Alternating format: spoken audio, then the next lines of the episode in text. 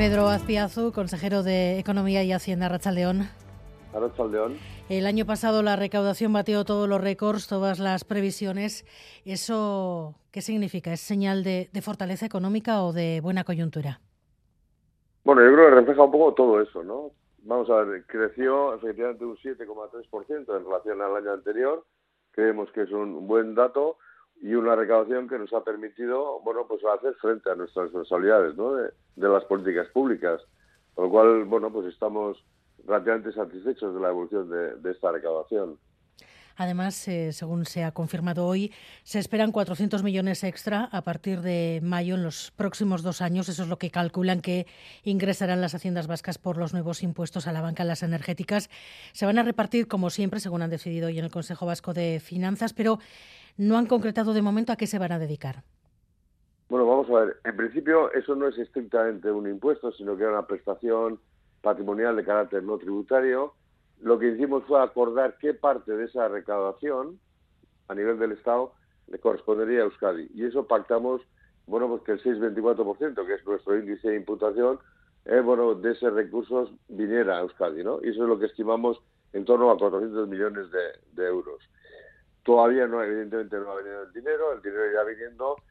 Se supone que es para hacer frente a todas las cuestiones, bueno, pues a todos los, eh, digamos, para hacer frente a la situación de la inflación, la situación de la, crisis, a la situación de Ucrania, a la situación de, bueno, de un poco el problema del deterioro, sobre todo, y el impacto negativo que tienen muchos colectivos eh, en, en Euskadi pero todavía ese dinero no ha venido. Pero no obstante, nosotros en esos ámbitos estamos ya actuando estamos ya actuando, tomando medidas, bueno, pues en materia, en materia de factación de, de las tablas del IRPF, en materia de ayudas a familias vulnerables, etcétera, etcétera, ¿no? Entonces, bueno, ya estamos tomando medidas y, bueno, pues cuando vengan esos dineros, veremos también en el Consejo Vasco de Finanzas qué medidas eh, tomamos en el caso que adoptemos medidas con ese dinero, ¿no? Pero bueno, eh, hoy lo que hemos hecho ha sido llegar al acuerdo de que esos recursos se van a distribuir internamente entre las instituciones en función de los coeficientes, tal y como normalmente distribuyen los recursos entre las instituciones de Euskadi. Usted en principio sería más partidario de destinar esos 400 millones cuando empiecen a llegar a nuevas iniciativas que tal vez haya que poner en marcha o a pagar facturas de iniciativas que ya se han tomado como eh, la subvención al transporte. sí, no, no, nosotros no tenemos, eh, vamos a ver, insisto, estamos tomando medidas, muchas medidas además, para hacer frente a la, situación que estamos eh, sufriendo y bueno, si hace falta adoptar más medidas, se irán, se irán adoptando más medidas, ¿no? Pero de momento lo que vamos a hacer es, bueno, ver si es que hay que adoptar más medidas, cuáles y cuánto puede costar. Luego ya, ya veremos cómo lo financiamos, ¿no? Yo creo que con esto tampoco tenemos que obsesionarnos mucho. Son 400 millones que van a venir en dos años más y bueno, bienvenidos sean estos recursos, ¿no? Esta misma tarde se han presentado dos patronales bancarias. Han presentado un recurso en la Audiencia Nacional contra ese nuevo gravamen a la banca. ¿Temen que prospere?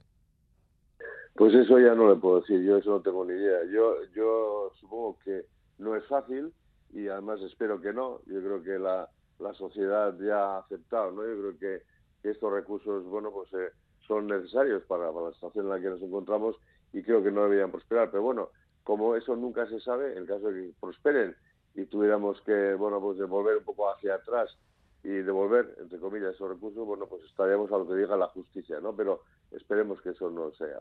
El hecho de que esos recursos se hayan presentado ya. Eh, un sector que reconoce estar en ganancias récord, como es el de la banca, está siendo solidario en estos momentos en los que tanta gente lo está pasando mal, en los que las administraciones están también que poner poniendo dinero de su parte para ayudar a que las cosas vayan un poco mejor para miles de ciudadanos? Bueno, yo creo que aquí los sectores, sobre todo grandísimas empresas como son del sector financiero, o energético, que les ha ido relativamente bien. Bueno, pues dadas las circunstancias un poco del precio de la energía o de los tipos de interés, yo creo que, bueno, pues que hagan un esfuerzo adicional en estos momentos complicados, yo creo que está comúnmente admitido, ¿no? Yo creo que eso debería ser así, ¿no? Entonces, bueno, por eso se han tomado esas medidas que creo que son buenas para, para financiar todos estos digamos, problemas que se derivan de la situación. ¿no? Estamos en un momento de arcas llenas. ¿Es un buen momento este para abordar esa reforma de la fiscalidad? Bueno, vamos a ver, eh, eh, lo hemos dicho, y el propio Lendecari dijo que íbamos a abordar a partir de enero con la reflexión y ir avanzando hacia la reforma de la fiscalidad y yo creo que yo creo que es el momento. También además los partidos que sustentan al gobierno, bueno, pues han dado un, apoyo en ese sentido diciendo que, bueno, que vamos a abordar esta, esta, esta reforma o estos cambios fiscales a lo largo de este año, ¿no? Es cierto también, por otra parte, que, bueno, que va a haber unas elecciones forales y municipales que van a condicionar la puesta en marcha ya, en todo caso, de las medidas que pudieran adoptarse, porque para que efectivamente las medidas fiscales puedan llevarse a cabo, tiene que haber unas juntas generales en ejercicio que puedan aprobar unas normas fiscales al efecto, ¿no? Pero bueno, yo creo que estamos en ese proceso. Tampoco creo que haya una urgencia de, tener que aprobar ya las medidas, pero yo creo que es un buen momento para reflexionar sobre la fiscalidad y sobre las políticas que queremos desarrollar en el futuro. ¿no? El impuesto de sociedades es donde los sindicatos, también algunos partidos de la oposición están poniendo el foco. Le hemos escuchado, sin embargo, a usted, a los diputados generales, decir que eso hay que abordarlo con, con cuidado. ¿Por qué?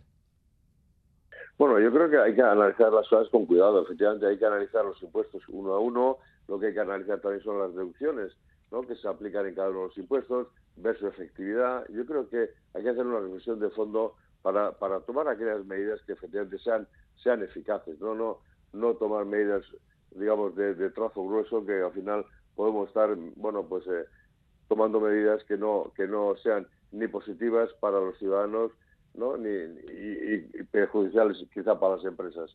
Hagámoslo con cuidado, hagámoslo con reflexión, analicemos un poco todos los contenidos digamos, las deducciones de los impuestos y con todo eso tomemos las decisiones, las medidas que se deban tomar. Hoy hemos confirmado que el IPC subió en enero. ¿Por qué la inflación subyacente no se consigue contener? Pues ese es realmente el problema, ¿no? Porque la, la, la, inflación general está ahora en el 5,6, creo, y la subyacente está más alta, ¿no? Entonces, el problema de fondo es que la inflación que más cuesta quitar es la inflación subyacente, ¿no? Entonces, bueno, pues eh, cuesta, cuesta, evidentemente. Bueno, los datos reflejan que cuesta y, bueno, pues habrá que seguir haciendo esfuerzos en ese sentido, ¿no? Pero sigue siendo un gran problema porque la inflación es algo que nos hace a todos más pobres, ¿no? Nos empobrece enormemente y que tenemos que solventar para que eso no siga generando mayores males. La rebaja del IVA de los alimentos, de algunos productos básicos, no parece haber funcionado. Eh, ¿Fue un error bajar el IVA a, esta parte de la cesta de la compra? Bueno, no lo sé. Yo creo que cuando se toman medidas se toman evidentemente con buena intención y al final no sabes tampoco qué impactos van a tener, ¿no? Pero lo lógico es, se reduce el IVA de una serie de productos que entiendes que son básicos, bueno, pues que eso lleva directamente una reducción de precios, ¿no? Y una facilidad, digamos, para bueno, pues para muchísima gente que puede tener dificultades a la hora de, hacer la compra, ¿no?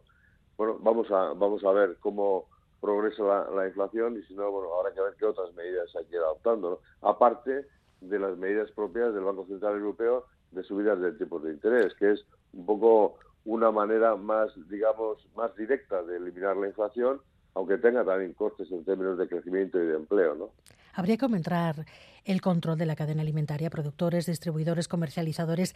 En alguno de, esos eh, estadios, en alguna de esas etapas hay, hay fugas, alguien está sacando provecho. Bueno, es, muy difícil, hay que conocer muy bien las, cadenas, hay que conocer bien los procesos, hay que conocer un poco en detalle para saber un poco dónde pueden estar aplicando márgenes de beneficio superiores a lo que podría ser razonable en este momento. ¿no? Yo ahí no me atrevería a decir pero desde luego lo que hay que tratar de analizar es efectivamente dónde están esos problemas, ¿no? Eso es eso está claro, ¿no? Ahora, eh, mm, tomar medidas en ese sentido hay que conocer muy bien el sector y bueno y tomar medidas eh, conociendo efectivamente dónde está el problema. Lo demás, en términos generales, decir que habría que tomar estas decisiones en términos generales, yo creo que es bastante arriesgado. ¿Qué le parece la subida de sueldo del presidente de la COE, que cobre 400.000 euros, que haya estado cuatro años como autónomo y que se suba el sueldo un 9%? ¿Es poco sensible con la situación? Eh, ¿Cree que complica al resto de los empresarios? Hombre, yo creo que no parece muy coherente con, la subida que está planteando en los convenios de los trabajadores, ¿no? Los convenios laborales. Entonces eso no parece muy muy coherente a andar defendiendo que efectivamente se limiten las subidas de, salarios de, los trabajadores mediante los convenios y que bueno y que se aplique una subida de esa naturaleza cuando ya el sueldo es de ese, nivel no parece un poco poco coherente y creo que él es una persona que debería en ese sentido dar ejemplo. Hay que seguir trabajando por un pacto de rentas yo creo que sí yo creo que y más ahora que la inflación sigue ¿no? Manteniéndose de una forma, bueno, pues que parece que cuesta quitar, como comentábamos, yo creo que es más necesario que nunca insistir en ese pacto de rentas, ¿no? Repartir los sacrificios que tenemos que hacer cada uno para, para efectivamente cuanto antes eliminar ese problema de la inflación. Los salarios de la función pública se van a quedar este año en el 2,5. Ayer lo aprobó el Consejo de Gobierno. Es la mitad de lo que se prevé que suba la inflación este año, más o menos. Sabemos que es el tope que fija el Estado, pero ¿hay margen para que esa subida sea mayor, para que los funcionarios, los empleados públicos recuperen también poder adquisitivo o parte de poder adquisitivo? De momento, de momento es el límite que establece la subida el Estado. ¿no? Yo creo que hay, fuera de ese margen es difícil subir ahora. ¿no? Otra cuestión es que, bueno, pues cuando la situación vaya mejorando, ¿no? Pues que se piense en la manera un poco también, en el conjunto de los funcionarios, de compensar esa pérdida de poder adquisitivo de estos años, yo creo que es un tema también que habría que plantearlo, ¿no? Pero ahora no se puede, como gobierno vasco, por ejemplo, plantear una subida mayor del 2,5 porque estamos limitados por la subida del Estado. O sea que ahí no, nada se puede hacer en este momento. EH Bildu ponía ayer sobre la mesa la posibilidad de que el salario mínimo se adapte al nivel de vida de cada comunidad autónoma. ¿Qué le parece? Hombre, la verdad es que no es lo mismo el coste de la vida, en, pongamos en Andalucía, digo, porque es lo que más al sur está, ¿no? que en Euskadi. Eso es verdad. Entonces, también eh, tiene lógica que efectivamente los salarios puedan ser en Euskadi más altos. Y de hecho lo son.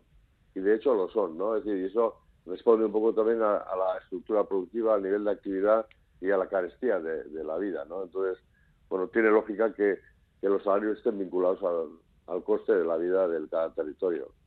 También el salario mínimo. Hombre, vamos a ver, yo debería, lo que pasa es que el salario mínimo es un salario que establece a nivel de todo el Estado, ¿no? Que yo creo que ahí no, no hay margen para establecer salarios mínimos diferentes.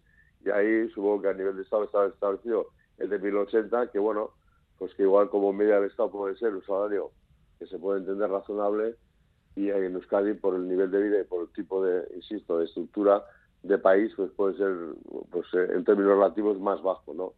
Pero no sé yo cuál puede ser la manera de corregirlo, eso es lo que a mí se me escapa.